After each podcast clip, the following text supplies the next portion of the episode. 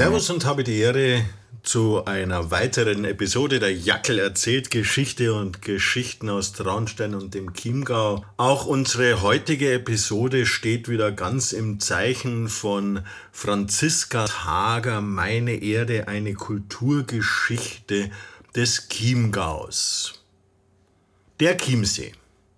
Er ist wie eine Ode an die Schöpfung, ewige Liturgie des Windes und der Welle – Strahlend wandelt auf ihm und mächtig wie die Majestät des Herrn das Licht. Singend wiegt er das Lied seiner Jahrtausende nach West und Ost und Süd.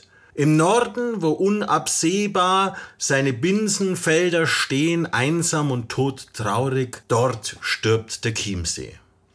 In fernen Zeiten, als unsere Flüsse ihre wogenden Leiber in ungeheuren Ausmaßen durch die Landschaft wälzten, ebbten des Chiemsees Wasser mit den Wassern des Inn und der Traun zu ungehemmter Einheit ineinander. Keines Menschen Fuß trat in ihre erquickende Kühle, keines Menschen Antlitz wusch sich in ihren spiegelnden Fluten. Nur das Schweigen jener Tage stand über ihr und des Himmels ruhende Reinheit. Es Rauschen des Chiemsees Wasser wie einst. Was sie geblieben im Wandel der Dinge und der Geschehnisse, ist nur ein winziger Bruchteil entschwundener Größe. Immer aber dehnen sie sich noch in der Melodie ihrer Geburt, in der Pracht ihrer Schönheit. Alle Farben des Himmels blühen im Wechsel der Zeiten und der Stunden auf ihnen auf. Es blinkt und blaut, wenn kosend der Frühling die zitternde Flut befährt. Es dunkelt, wenn föhnbeladen der Novembertag in sie ertrinkt. Es schimmert und gleist, wenn der bräutliche Morgen aus murmelnden Armen sich löst, wenn des Abends purpurne Vollendung in das wiegende Bette steigt, wenn der Mond seine silberne Keuschheit in den verschwiegenen Tiefen badet. Um die mittägige Stunde aber ruht Gott Pan selbst auf des See Sees dunstverschleierter Schönheit, dass sein beglückter Atem sich hebt und senkt wie einer Frauenbrust. Der Zauber jeglicher Stimmung webt um den Chiemsee, und über ihm ist der wolkenliebste Spiel. Wenn der ungestüme Ost die Wasser reitet, dann türmen sie sich kupfergrün und blau wie Indigo und mit Flocken der Gischt. Wenn ein Gewitter sie befällt, rasch wie das Schicksal und das lachenden Himmel, doch wehe dem, der nicht in hastiger Flucht zum Ufer eilt. Doppelt weh, wenn die wirbelnde Wut des empörten Weitsees seinen Nachen in ihren Hexensabbat reißt. Hier kann ihm keine Hilfe werden. Es rauscht, es steigt, es schwillt und fällt und stürzt um ihn. Aus finster aufgewühltem Grunde kommt der Woge nachtschwarzer Leib, schaumweiß gekrönt, stürmt zum dämmenden Ufer, springt auf, zerbricht und sinkt zurück, von einer zweiten gefolgt, die einer dritten weicht und ohne Ruhe immer zu, bis die Leidenschaft der Elemente sich vertobt und in lang ausatmenden Zügen in ihre Erlösung zum Gleichmaß verrinnt. Wenn die Novembernebel lasten, dick und atemlos, dann liegen die Wasser bleich und ohne Klang. Umsonst bestößt das Nebelhorn mit suchenden Gellen das graue Nichts. Wie eine Mauer steht es, frisst jeden Laut und frisst das Licht, das in der angsterfüllten Stube auf die Heimkehr der Fischer wartet, die draußen auf dem See die Nebelfrau in ihren Arm genommen. Da berennen die Glocken zum Klosterturm, die tückische Not, läuten stundenlang und läuten, bis der Letzte heimgefunden zur Insel.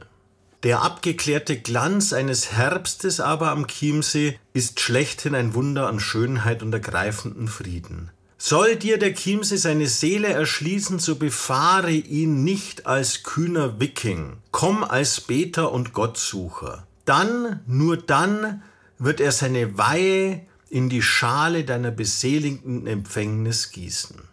Der Chiemsee im Talweg eines Gletschers gelegen ist das Kind eiszeitlicher Gletscherschmelze. Das Gletschertal der Ache ist sein Wiegenkorb von Süd nach Nord gestellt. Eine ansehnliche Wanne, ausgeräumt und ausgeschürft vom Gletschereis mit erratischen Blöcken auf ihrem Grund.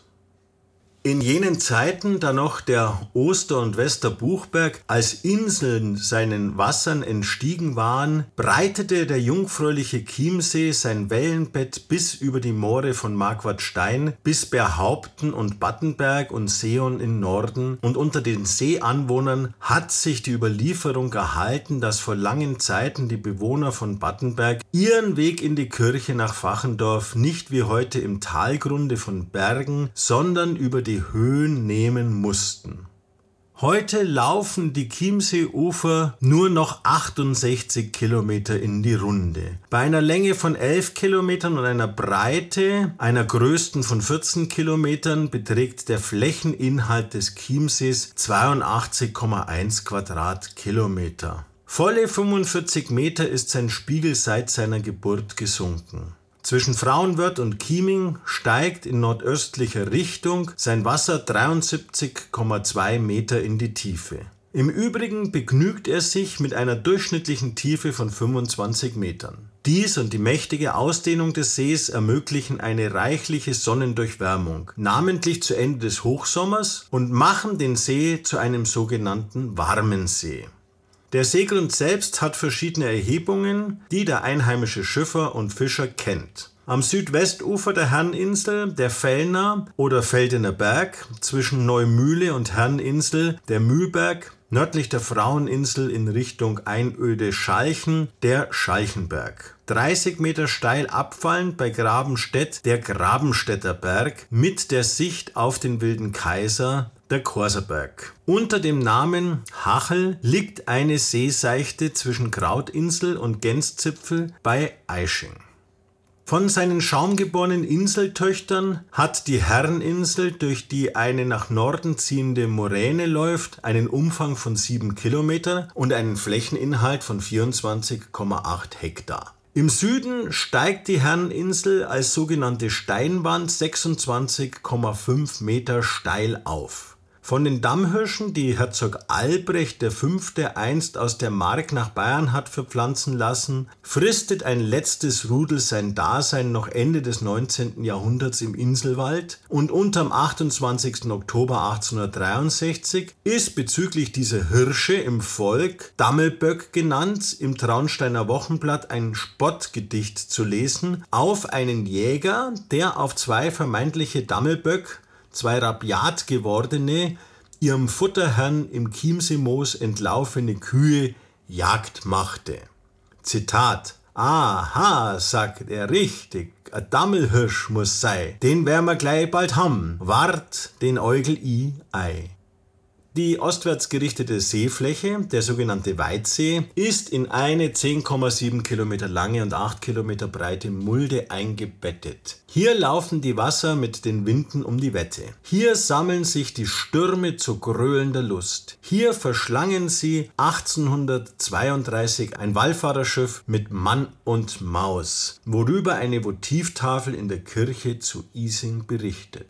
Anrechter auf den Fischfang im Bayerischen Meer waren einst in der Hauptsache die Hohensteiner auf Hohenstein bei Marquardstein und das Salzburgische Erzstift. Infolge von Streitigkeiten verlor dieses seine Fischrechte an den Herzog Georg von Niederbayern. Dazu waren mit dem Erwerbe der Herrschaft Hohenstein durch Herzog Heinrich auch die Hohensteiner Fischrechte in die bayerische Hoheit eingegangen 1503 bestätigte Herzog Georg der Reiche eine Zitat vermerkte Ordnung von der Fisch, des Fischenszeugs, auch Fischmaß, Fischkaufens und Fischführens auf und bei dem Chiemsee. Zitat Ende. Von den Hohensteinern hatten die Domherren auf Herrenwörth ein Fischlehen erhalten, das jedoch einer gewissen Beschränkung unterlag in der Weise, dass die Silberlachse vom domstiftlichen Fang ausgeschlossen waren. An diesen Leckerbissen ergetzten sich nur die Gaumen der herzoglichen Herren zu Landshut und Burghausen und Mühldorf. Ihren Fischbesitz wussten die Chorherren trefflich zu schützen. Fischdiebe wurden einfach mit der Exkommunikation bestraft. Seit kurfürstlichen Zeiten ist das Fischrecht auf dem Bayerischen Meer in der Hauptsache in die bayerische Hoheit übergegangen. Vor 150 Jahren gab es noch 62 Fischer am Chiemsee, der seit 1600 und 1768 eine geregelte Fischordnung hat. Die Seepolizei unterliegt dem Bezirksamt Traunstein, die Seeaufsicht und das Fischereiwesen, das seit der Säkularisation gewaltig zurückgegangen ist, unterstehen bis 1927 einem Seewatt mit dem Sitze in Bergen. Hechte, Huchen, Saiblinge oder Maifische, Schleien, Barsche, Brassen und viele andere Fischarten bewohnen mit Geburt und Tod, mit Liebe und Hass die Tiefen des Chiemsees. Mitunter machen die Chiemseefischer interessante Zufallsfänge. So wurde zum Beispiel an einem 1. März ein ganzes zum Winterschlaf zusammengestandenes Rudel Braxen rund 20 Zentner mit einem einzigen Seezug ausgehoben. In der Ränke, deren Lebensfähigkeit an eine tiefere Temperatur gebunden ist, glaubt man ein Überbleibsel aus der Eiszeit vor sich zu haben. Alte Klosterbriefe sprechen von ihr unter dem Namen Reinaken, Ringen oder auch Rinanchen, die zu den leckeren Reichnissen der Fischlehen auf die bayerische Herzogstafel zählten wie auch zufolge einer Stiftung vom Jahre 1322 zum Jahrtag für König Heinrich von Böhmen den Frauen und Priestern von Frauenchiemsee zum besonderen Troste je eine Rheinanke zukam. Ein halbgewachsener Rheinanke trägt den Namen Sterzling und die einjährige Ränke hieß Rittling. Willkommene Nahrung für die Chiemsee-Renken sind die im Wasser sich entwickelnden Larven der Schöll- oder Schillbock genannten Eintagsfliege. Wer die Chiemsee-Dörfer bewandert, kann gerne über Haustüren im Hausgang oder an der Stubenwand irgendeinen ausgestopften, raren Wasservogel finden. Den wunderschönen farbenprächtigen Eisvogel, der auch am Inn Winteraufenthalt nimmt, einen extra seltenen Reiher mit der nördlichen Wildgans, auch noch diesen oder jenen anderen gefiederten Fremdling aus dem höchsten Norden. Den Vogel aber schossen in diesem Falle die Frauen Wörter ab. Leider schossen sie ihn ab, dem berühmtesten aller Vögelgäste aus fernen Landen, einen Ibis vom heiligen Nil. Wie er an den Chiemsee gekommen war? Vielleicht hatten ihn rastende Kraniche in seiner Heimat vom Marienzauber auf der Fraueninsel erzählt, dass er mit ihnen zog, das Wunder zu beschauen. Die Wasservögel des Chiemsees gelten als Wetterpropheten, da sie bei Witterungswechsel schreiend an den Inn abziehen. Horch, sagt der Einheimische, wird da anders, schlechters Wetter, der Fischvogel hat geschirn. Der Einbaum trug die ersten Siedler über den See. Aus kernigem Eichenholz gehöhlt und einfach zurechtgezimmert, war dieser ungeschlachte Geselle in germanischen Zeiten auch Wiege und Sarg. Im Einbäumel schlummerte der Säugling seinem Leben entgegen, im Totenbaum schliefen die Seeanwohner unter ihren Grabhügeln ihren letzten Schlaf.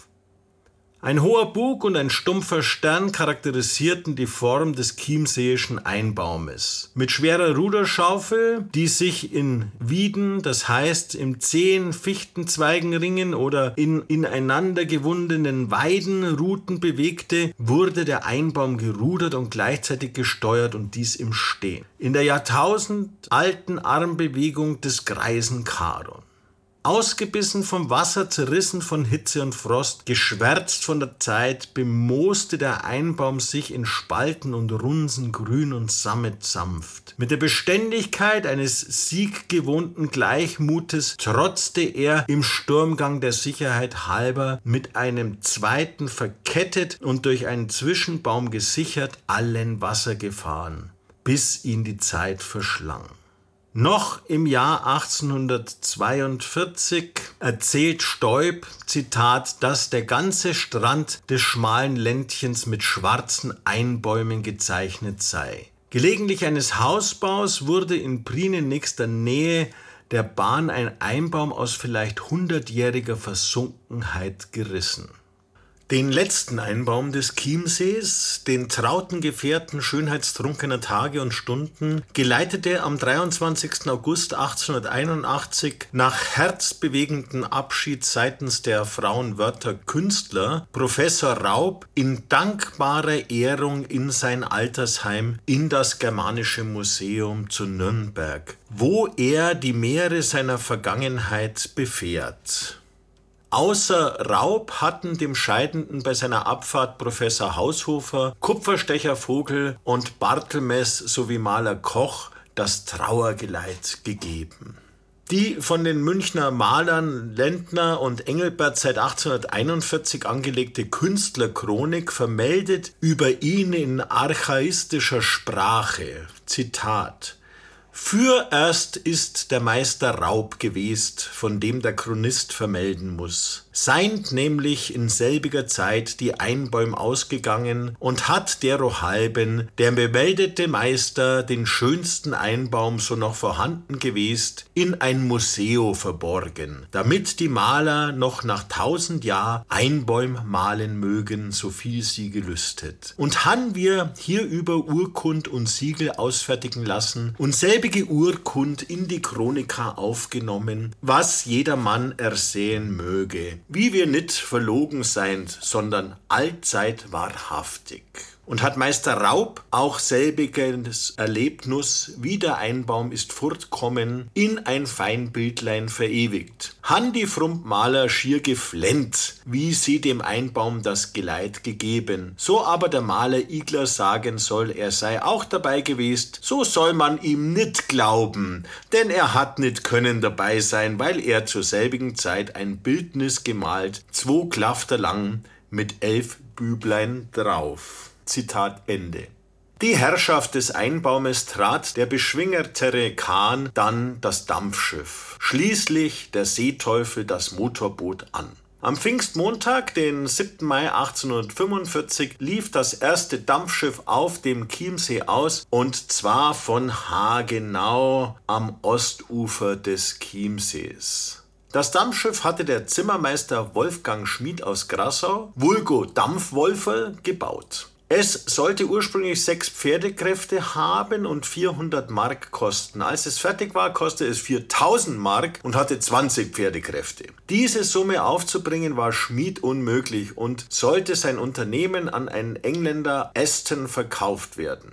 Da sprang der Münchner Kupferschmied Meister Fessler, der den Dampfkessel zu dem hölzernen Dampfschiff gebaut hatte, in die Bresche als Unternehmer der Dampfschifffahrt auf den Chiemsee ein. Das Dampfschiff trug den stolzen Namen Stephanie, den der Volkswirt ummodelt in Stefanie. Der Schifffahrtsbetrieb war denkbar einfach. An allen Anlegestellen wurde das Heizmaterial in Gestalt von mächtigen Holzstößen bereitgehalten. Trotzdem soll es einmal vorgekommen sein, dass das Holz ausging. Kurzerhand zehrte man von der eigenen Leber, das heißt, man übergab einige Sitzbänke aus dem Dampfschiff dem Feuertod. Obgleich das Klafter Holz nur einen bayerischen Taler kostete, bat der Schiffsunternehmer von Haus zu Haus mildtätig um Futter für seinen Kessel. Und als eines Tages die leere Ölkanne keinen einzigen Maschinenöltropfen mehr hergab, wurde an der nächsten Haltestelle ein Bauernbübel zum nächsten Dorfkrämer um einen Groschen Salatöl geschickt.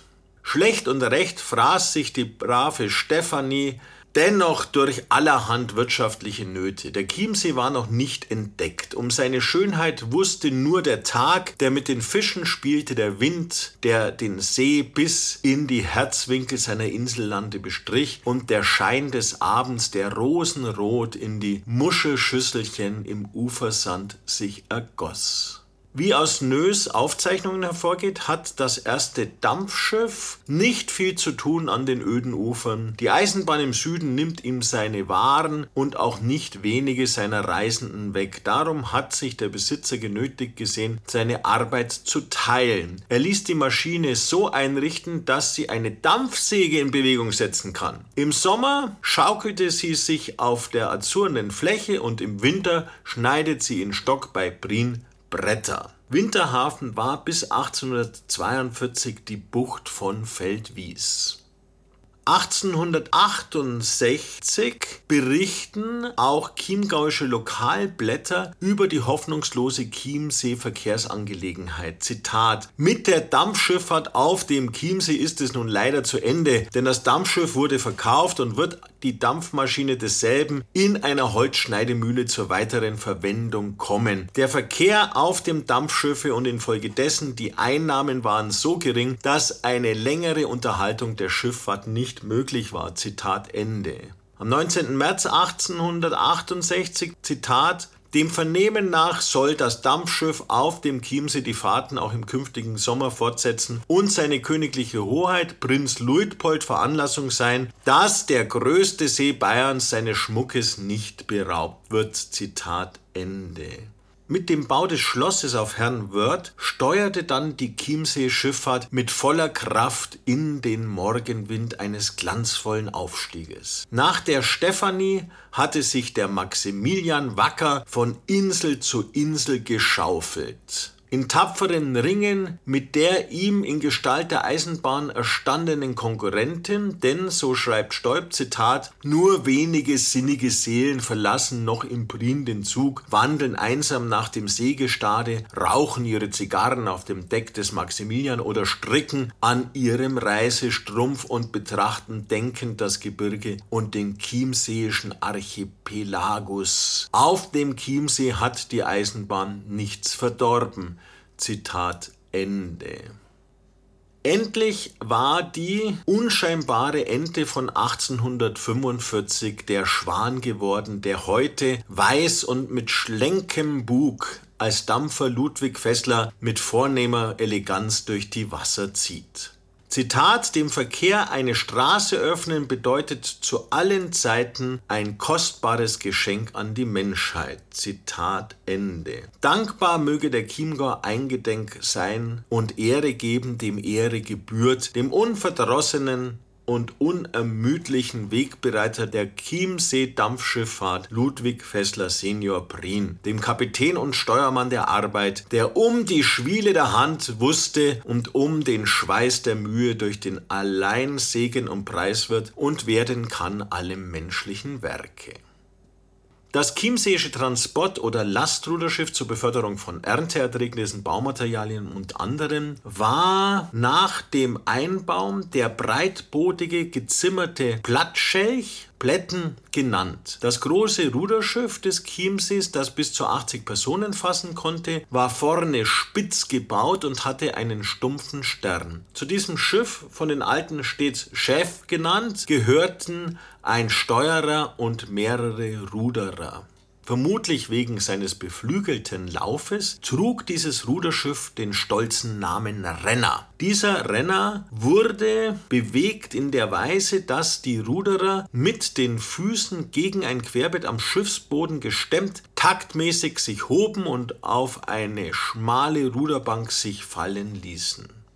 Wer stand bei der Namensgebung dem Chiemsee Pate? Vor dem Bajowan hatten ihn die Römer, vor den Römern die Kelten besiedelt. Im Congestum Aronius als Stagum Chiemseo bezeichnet, kommt nach Dr. P. Reinecke für den Chiemsee als antiker keltisch-römischer Name ein Lacus Bedaius in Frage, also der Name einer Gottheit. Mit den Kelten und Römern verschwand die keltisch-römische Bezeichnung. Die neuen Siedler, die Bajowan, nannten den See, so nimmt man an, nach ihrer größten Seesiedlung Chieming, also Chiemsee. 790 nennt das Salzburger Urkundenbuch einen Lacus Chiminge. Eine weitere Annahme geht dahin, dass der Chiemsee ursprünglich Chiensee geheißen und seinen Namen von den ihn umziehenden Chien- und Fichtenwäldern bezogen haben. Wie solche Namensgebung vielleicht der Fall sein wird bei der benachbarten Ortschaft Kienberg und einem Berg Kienberg bei Ruppolding. Endlich soll der See und Obernberg nach dem keltischen Kiem ist gleich Meer bayerisches Meer heißen. Im blütenreichen Frühlingen tragen Bäche und Bächlein den windverwehten Blütenstaub aus Gärten und Feldern und Wiesen in den See. Eine Weile schaukeln in die Wellen, dann schichten sie ihn als schwefelgelben Schaum an die Ufer. Der See blüht, spricht das Volk. Man freut sich dieses Blühens, weil es ein fruchtgesegnetes Jahr verheißt. Man verbindet dieser Freude aber gleichzeitig die Mahnung, Zitat, solange der See blüht, darf man nicht baden, Zitat Ende. Der Volksmund spricht damit nichts anderes aus als eine einfache Gesundheitsregel. In der Zeit der Baumblüte und des Blütenstaub oder Schwefelregens liegt noch tiefer Schnee in den Bergen. Das Wasser des Sees kann sich infolgedessen nicht erwärmen und das Baden in ihm ist mit Erkältungskrankheiten verbunden. Wenn um die Wende des Jahres die Dezemberkälte zu beißen beginnt, der gefrorene Schnee unter den Stiefelsohlen knarzt und die Wagenräder mit Geschrei sich drehen, dann begrüßt man sich in den Chiemsee-Dörfern mit dem Gruß, Zitat, aber heute wachst's Eis. Zitat Ende. Man denkt dabei an nichts anderes als an seinen lieben schönen Chiemsee, wie ihn die gläserne Eisdecke zumacht, wie der Deckel den Hafen und wie man wie der liebe Gott selbst trockenen Fußes auf dem Wasser wandeln wird. So zuletzt im Winter 1879-80 das Eis zum Dezember schon eine Mächtigkeit von einem halben Meter. An sonnenwarmen Nachmittagen dehnt sich dieses Eis mit singendem Klang. In den Nächten presst es sich zu springender Härte. Unter ihr brüllt namentlich in frostklaren Mondstunden der See wie ein gefangenes Urtier. Brüllt, dass es dröhnt wie Brumpfschrei im Herbstbrand der Bergwälder. Brüllte uns Kinder aus dem Schlaf und Traum, dass wir mit ängstlich an den Leib gepressten Gliedern eng an die Bettwand uns drückten. Dann erschien immer Mutter. In der einen Hand den eisernen Kerzenleuchter, die andere um die brennende Unschlittkerze Spitze gewölbt, dass man im Dunkeln ihr schönes rotes Blut leuchten sah. Sagte sie, Zitat, es ist bloß der See, schlaft's nur wieder weiter. Zitat Ende. Damit zog sie uns die Bettdecke von der Nase, beklopfte sie mit zärtlichem Schlag, und das Urlied vom gefangenen See wiegte uns in den Schlaf zurück. In solch tönenden Nächten geschieht es auch, dass die Erwachsenen mit sanften Finger einander wachtupfen. Hörst du's? Der See bellt. Wumm, wumm geht es. Und Stoß auf Stoß. Und Krach. Der See hat einen Schlag gerissen. Nach Atem ringend hat er sein Gefängnis aufgebrochen, bricht es auf, zuweilen in Sätzen bis zu fünf Metern Breite und durch die ganze Länge des Sees hindurch, dass die glasgrünen Eisblöcke hüben und drüben sich türmen. Wenn dann der Schneewind über Eislöcher und Schläge fegt, dann hört man die Seehex pfeifen wird bald wieder einer ertrinken, raunt man sich zu. Und Frauen und Mütter bekreuzigen sich und beten im Stillen, dass es keiner ihres Blutes sein möge. Ist der Schlag oder die Eisplatte, die der See oder eine Quelle als sogenannte Quellgasse aufgebrochen hat, nicht zu breit, dann wird sie auf den für den Verkehr mit Stangen und Fichtenboschen ausgesteckten gangbaren Flächen mit einem dicken Brett überbrückt. Jährlich einmal am 12. März hatte unsere Mutter zum Geburtstagsgottesdienst für den Prinzregenten in der kleinen Friedhofskapelle auf der Herreninsel die Orgel zu schlagen. Ich besorgte den Blasbalg, das heißt, ich zog den von hundert und hundert Händen geschwärzten und glänzenden polierten Orgelstrick durch sein Loch in einem Bretterverschlag aus und ein.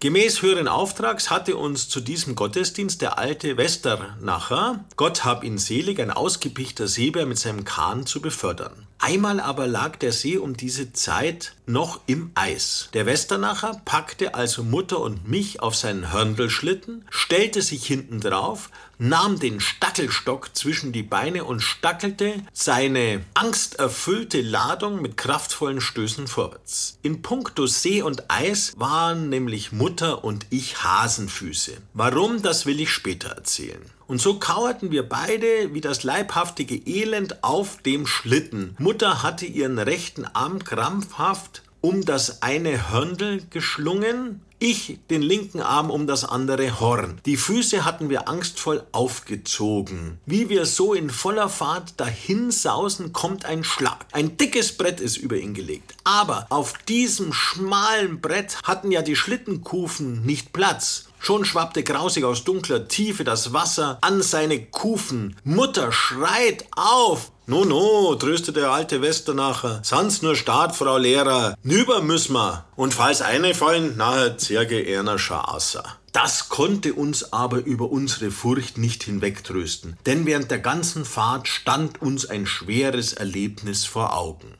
Vater war mit dem Hofgärtner Schrödel auf Herrn Chiemsee befreundet. Und so wanderte Vater wie alljährlich an einem wunderschönen Wintertag mit seinem Hilfslehrer Philibert Bauer, hieß er, über das Chiemsee-Eis den Inselfreund besuchen. In der Schlossgärtnerstube auf der Herreninsel brummte in höllischer Glut der Kachelofen und eine glückhafte Stunde spann ihre goldenen und silbernen Fäden von Freund zu Freund. Ihre Herzen schlossen sich auf wie die Blütenknospen in ihren sommerlichen Rosengärten. Man saß und saß und erzählte, darüber war die Dunkelheit gekommen und draußen vor den Fenstern begann der See aus allen Registern zu orgeln. Wir Kinder daheim hockten indessen mit aufgezogenen Füßen auf den ledernen Kanapee beim Spiel mit Erbsen und Bohnen. Mutter hatte wie immer das Strickzeug in den Händen, aber sie strickte nicht. Sie horchte, wie der See bellte, mit Tick und Tack warf die alte Wanduhr ihr Pendel hin und her, und wir spürten förmlich, wie die Eisblumen dick und weiß auf dem Fensterglas wuchsen.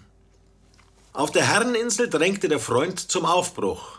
Weil ich heute grad Zeit hab, Herr Lehrer, finster ist, gestern hat's Trent in Feldwies an Drumschlag gerissen. Gut ist gut und besser ist besser. Ich gehe ein Stückerl mit. Nimmt seinen handfesten Hackelstacker vom Kleiderrahmen und hängt ihn über den Arm. Sammers, nachher gäng wir. Durch die schwarze Dunkelheit gehen sie wie durch eine Mauer. An der Klette unter ihren Füßen merken sie, dass sie den See betreten.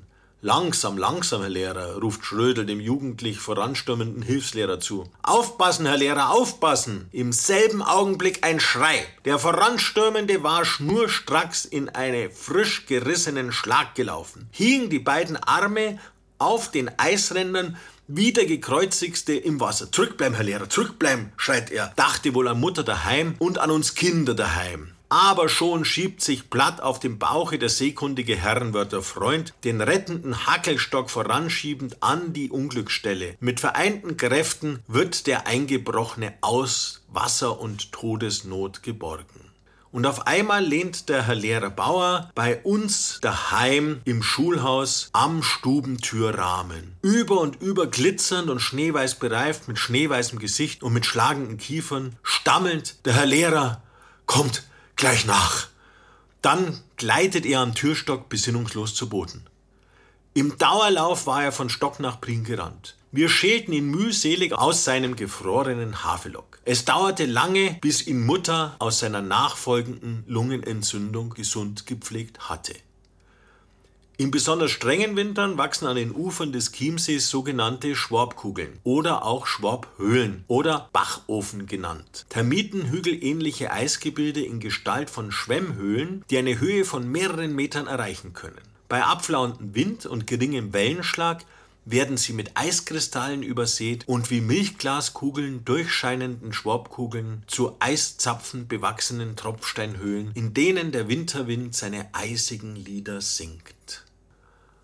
So viel Uferdörfer, so viele Wege an den See. Noch vor 40 bis 50 Jahren war es ein glattes Spiegeleis Alleingut der Seeanwohner, die aus der ganzen Umgebung zu dieser Winterpracht pilgerten, voran die Jugend. Kaum war die Schule aus, ging es, die scheppernde Halifax an einem Lederriemen über den Arm gehängt, hinunter an den See. An Sonntagen auch die großen Leute. Ganze schwarze Prozessionen wanderten von Brien nach Stock. Auf dem Eis fuhren und stackelten große und kleine Handschlitten, auch vereinzelt einmal ein sesselartig gebauter uralter Bohrschlitten mit untergesetzten Pferdeknochen, meistens den widerstandsfähigen Fußgelenkknochen, seltener mit schwächeren Rippenknochen. Über den dunklen Glanz, den vor dem unsere Urgroßväter und Urgroßmütter mit dem Bondelschlittenschuh, gefertigt aus dem Brustbein der Gans befuhren, glitt in kunstvollem Bogen der Stahlschuh, flitzte mit blitzenden Speichen das Fahrrad. Mit mummelndem Maul zogen in behäbigem Trott die chiemseeschen Bräuochsen ihre hochgeschichtete Fässerburg, dass die Eisdecke auf und abschwammte wie ein bäuerlicher Tanzboden.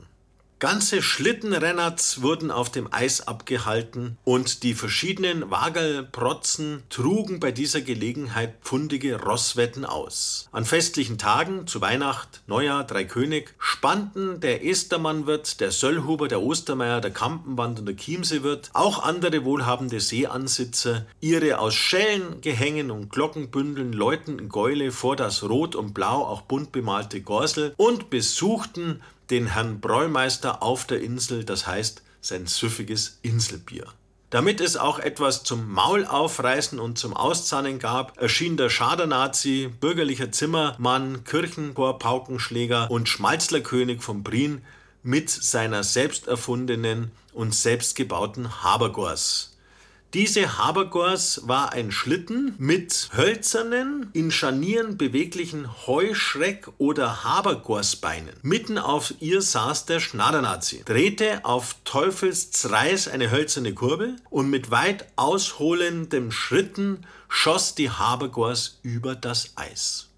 Das Schönste, sozusagen die Krone aller eissportlichen Vergnügungen, war dann ein Eisfest. Direkt wunderschön. Zu diesem Eisfest lud der Fraueninselwirt mit gedruckten Plakaten von hochrotem Papier eine verehrliche Beamtenschaft und eine titulierte Bürgerschaft von Brien und Umgebung herzlichst ein.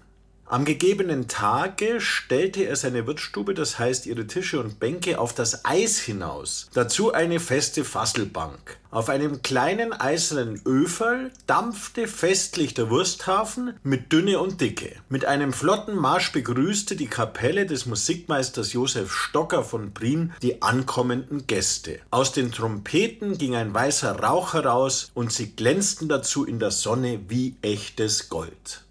An verborgenen Uferrändern, möglichst dem Auge des Gesetzes und dem lockeren Handgelenk der Fischherren entrückt, schossen die Buben auf ihren Schlittschuhen umher wie die geschwänzten Fische. In der Hand schlagbereit ein Beil oder einen hölzernen Schlegel aus Mutters Küche oder vom Bratstock des Metzgers, die Augen suchend auf die fensterklare Eisdecke geheftet. Wo ein dickköpfiger Hecht stand, der aus der Tiefe des Sees zum Luftschnappen an eine schilfbewachsene seichte Stelle gezogen war, da sauste der Schlegel mit blitzartiger Geschwindigkeit und hartem Schlag auf den Ahnungslosen nieder, dass er für Sekunden in regungsloser Betäubtheit verharrte schnell ein Loch in das Eis gehackt und die rasch zugreifende Bubenhand zieht den Hecht aus dem Wasser.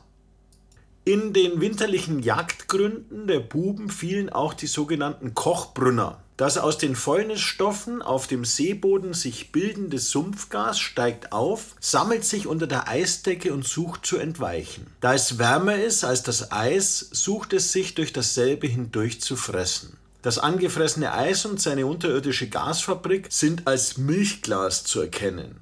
Sobald die Buben an dieses Milchglas kommen, ist ihnen auch das Gas verfallen. Schnell wird mit dem Messer ein Loch in das Eis gestoßen und das entweichende Gas rasch angezündet. Mit bläulicher Farbe brennt es hoch auf und steht wie eine Feuersäule in der Dunkelheit. Bleibt das Milchglas unentdeckt, dann frisst sich das Gas vollends durch in Löchern von der Größe einer Faust bis zu einer Runde, in der sich ein Kahn bequem bewegen kann.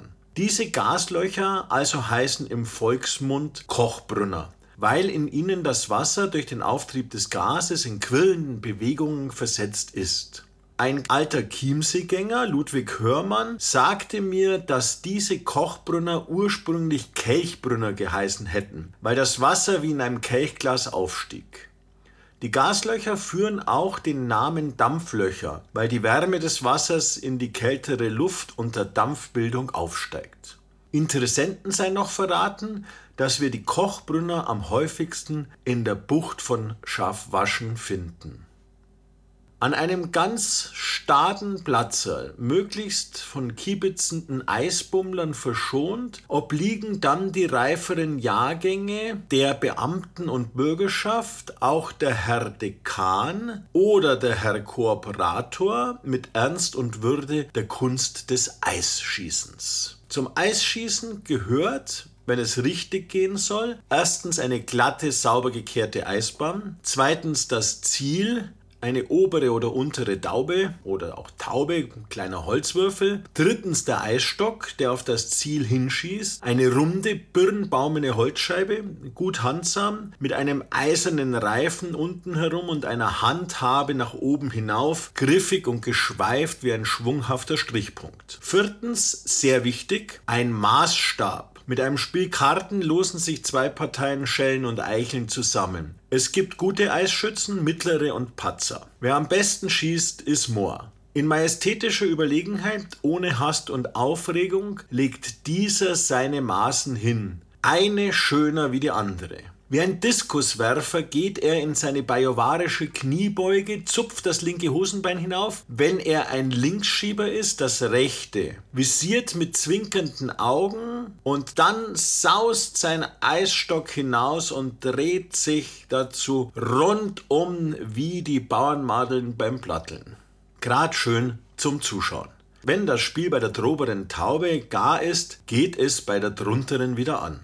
Mit Pelzhauben bis über die Ohren hinab, mit gewalkten Grauen, grün passpolierten Gamaschen bis über die Knie hinauf und mit vielen, vielen Hirschhornknöpfeln zum Auf- und Zuknöpfeln, mit weißbereiften Vollbärten und mistfarbenen Eisbatzaln am Schnurrbart unter der Nase schwingen die Eisschützen unentwegt ihre Eisstöcke bis hinter Wald und Hügel, die Sonne in ihrem roten Blute ertrinkt. Im Großen und Ganzen ist, wie ich mich überzeugt habe, das Leben und Treiben auf dem zugefrorenen Chiemsee das gleiche geblieben wie vor Jahrzehnten. Einige wesentliche und unwesentliche Änderungen ausgenommen. Der Schlitten heißt heute das Rodel, die Fahrräder flitzen mit Freilauf- und Rücktrittbremse versehen über das Eis, die Wirtsgäule und die Rösser der wohlhabenden Seeansitzer futtern zum Rennatz statt Haber Benzin und die Wagelprotzen nennen sich Herrenfahrer. Es ist ganz gewiss auch heute noch so, dass die Buben gleich nach der Schule den ekelhaften Schulranzen in das nächstbeste Stubeneck feuern und an den See laufen und dass sie an verborgenen Uferrändern möglichst dem Auge des Gesetzes und dem lockeren Handgelenk der Fischanrechter entrückt die dickköpfigen Hechte schlagen. Alles, alles ist beim Alten geblieben, plus dem Schadernazi seine Habergors, die hat endgültig ausgeschnauft. Nach zwei bis drei Monaten ist in der Regel die ganze Eisherrlichkeit vorbei. Die wachsende Sonnenkraft macht das Eis krank, das heißt mürbe, dass es nicht mehr begangen werden kann. Dadurch sind die Inseln vom Verkehr abgeschnitten und es muss auf künstlichem Wege eine Verbindung zu ihnen hergestellt werden. Und zwar eben auf dem kürzesten Wege, das ist von Gstaad zur Fraueninsel. Eine Wasserrinne, gerade breit genug, dass ein Kahn sie befahren kann, wird vom Eise freigelegt. Dies geschieht mittels Grieshackel und Schlägeln. Die schwere Arbeit beginnt mit dem Aufhacken des Ufereises in viereckigen Platten, die mit einer langen Stange unter das Eis geschoben werden. Die weitere Freilegung des Weges geschieht dann vom Kahne aus. Mit eigens dazu bestimmten nach oben verdickten Knütteln wird das Eis Stück um Stück losgeschlagen. Leichter macht es sich der Föhn. Unter seinem warmen Atem schwindet nicht nur in Tagen, sondern binnen weniger Stunden selbst das gesündeste Eis wieder reif in der Morgensonne. Es war einmal ein wundervoller erster Sonntag im März. Ich zählte, ich weiß es noch genau, elf Jahre. Vater war zu einem befreundeten Kollegen in eine Orgelprobe gefahren. Mutter wollte uns Kindern etwas Besonderes tun und entließ uns zum Spielen in die Nachbarschaft. Zu einer bestimmten Stunde sollten wir dann wieder zu Hause sein. Wie immer, so war es uns auch diesmal verboten, an den See zu gehen. Ich schiebe heimlich meine Schlittschuhe in den Muff und berechne, wenn ich im Trab nach Stock und wieder im Trab von Stock nach Prien laufe, bleiben mir ganze zwei Stunden für das Schlittschuhlaufen auf dem See. In Stock drunten ging es auf dem Eis schon lustig zu. Ein kleiner Wind hatte sich aufgemacht. Man glitt mit sanft geblasenen Röcken auf seinen Schlittschuhen wie ein leise angetriebenes Segelboot dahin. Und gleich bis in die Fraueninsel hinüber. Dort wurde die Luft auf einmal ganz warm, wie mitten im Frühling. Plötzlich fuhr ein Windstoß über den See und sauste und pfiff und blies Laub flog, Hüte drehten sich wie die Eisstöcke über das Eis, Schlipse flatterten wie bunte Wimpel und im Nu war alles auf die Insel geflüchtet. Wie aus weiter Ferne schlug es dann noch an mein Ohr, Wannerl, bleib da. Dann war ich allein. Also schnell heim, der Weg ist weit. Einmal dreht mich der Sturm wie einen Kreisel, einmal wirft er mich nieder. Um das Eck von der Nepomukskapelle auf der Herreninsel bläst er mich wie eine Feder zur Seite. Ich falle, stehe auf, falle wieder. Das Eis ist nass und schlüpfrig geworden. Ich reiße meine Schlittschuhe herunter, will lieber laufen. Mit aller Kraft muss ich mich gegen den Sturm stellen. Unter meinen Füßen knistert und kracht es. Die aufgesteckten Wegstangen biegen sich nieder bis auf das Eis. Wegweisende Fichtenboschen, vom Föhnsturm mitgerissen, wirbeln an mir vorbei. Fragt nicht, was in meiner Kinderseele vorging. Ich hörte nichts, ich fühlte nichts, ich dachte nur, Vater wird heimkommen und ich muss daheim sein. Das trieb mich, trieb mich unaufhaltsam und unbeirrt. Als ich bei den Badehütteln von Stock ankam, schlappte das Wasser schon über meine Knöchel. Angesichts des rettenden Ufers war es auch mit meiner Kraft zu Ende. Auf allen Vieren kroch ich ans Land. Bei unserer Nachbarin ließ ich mir die Kleider trocknen. Als ich dann heimging, war Vater doch noch nicht zu Hause. Abends ging es dann wie ein Lauffeuer durch das Dorf. Zwei 16-jährige Burschen waren auf der Fraueninsel im Föhnsturm vom abgesteckten Weg abgetrieben, bei der Nepomukskapelle auf der Herreninsel in ein Eisloch gejagt und vom Wasser unter das Eis gezogen worden. Im seichten Uferwasser waren sie ertrunken. Die Seehex hatte ihre Opfer. Von meinem Wettlauf mit dem Tode hatte ich bis heute niemanden erzählt. Ist der See stürmisch bewegt, sagt man, der See ist bös. Den Eisgang bezeichnet man treffend, der See wird geehrt. Süd- und Westwinde treiben die Schollen zum östlichen Ufer, bauen sich dort ineinander. Der nächtliche Ost überglast sie und der andere Tag macht sie wieder gehend. Wochenlang dauert dieses Spiel, rauschend wie schwere Brandung und kilometerweit hörbar, bis auch das letzte Bröcklein Eis zerrieben und zerronnen und der See vom Eise frei ist. 13 politische Gemeinden begrenzen den Chiemsee. 24 fließende Wasser, Moos- und Moorbächlein und die aus den Bergen kommende Prien und Aachen speisen den Chiemsee. Aber trotz der erheblichen Geschiebemengen, die sie ihm zuführen, werden sie nach menschlichen Berechnungen ungefähr 140.000 Jahre brauchen, bis sie sein Becken ausgefüllt haben und Ein- und Ausfluss des Chiemsees, Aache und Alz in einem Wasserlauf zusammenlaufen. Aus alter Vergangenheit stammt der im Aufschwemmgebiete der in den Chiemseemünden Prien und Aachen gelegene Wirtschaftsboden, Felder, Wiesen und Kulturland. In regenreichen Sommern und in Schneeschmelzen aus schweren Wintern trat der See aus, verschwemmte nicht nur Kulturen, Felder, Wiesen und Siedlungsbauten, sondern verwandelte mit der Zeit sein Überschwemmungsgebiet in Sumpf. Mit dem Sumpf zog das Sumpf- oder Wechselfieber ein, im Volksmund Schüttler oder Rüttler genannt. Die Überschwemmungen waren die Folge verminderter Wasseraufnahmefähigkeiten des Seebeckens, veranlasst durch die Geröllaufschüttungen der Gebirgsflüsse, die den Seeboden und damit den Seespiegel aufhöhten. Die Besitzer der entwerteten Landgebiete verlangten wiederholt Abhilfe oder Schadenersatz durch die Regierung. Diese entschloss sich dann zur Senkung des Seespiegels. Die ersten Ausführungsvorschläge des Bauamtes Reichenhall von 1834 in Übereinstimmung mit dem Landrat rückten den Chiemsee gleich so gründlich zu Leibe, dass ihm ein für allemal die Lust zu Seitensprüngen vergehen hätte müssen. Der Seeausgang bei Seebruck sollte nämlich zugeschüttet ein anderer großer Ausgang neben kleineren Durchstichen bei Graben geschaffen werden.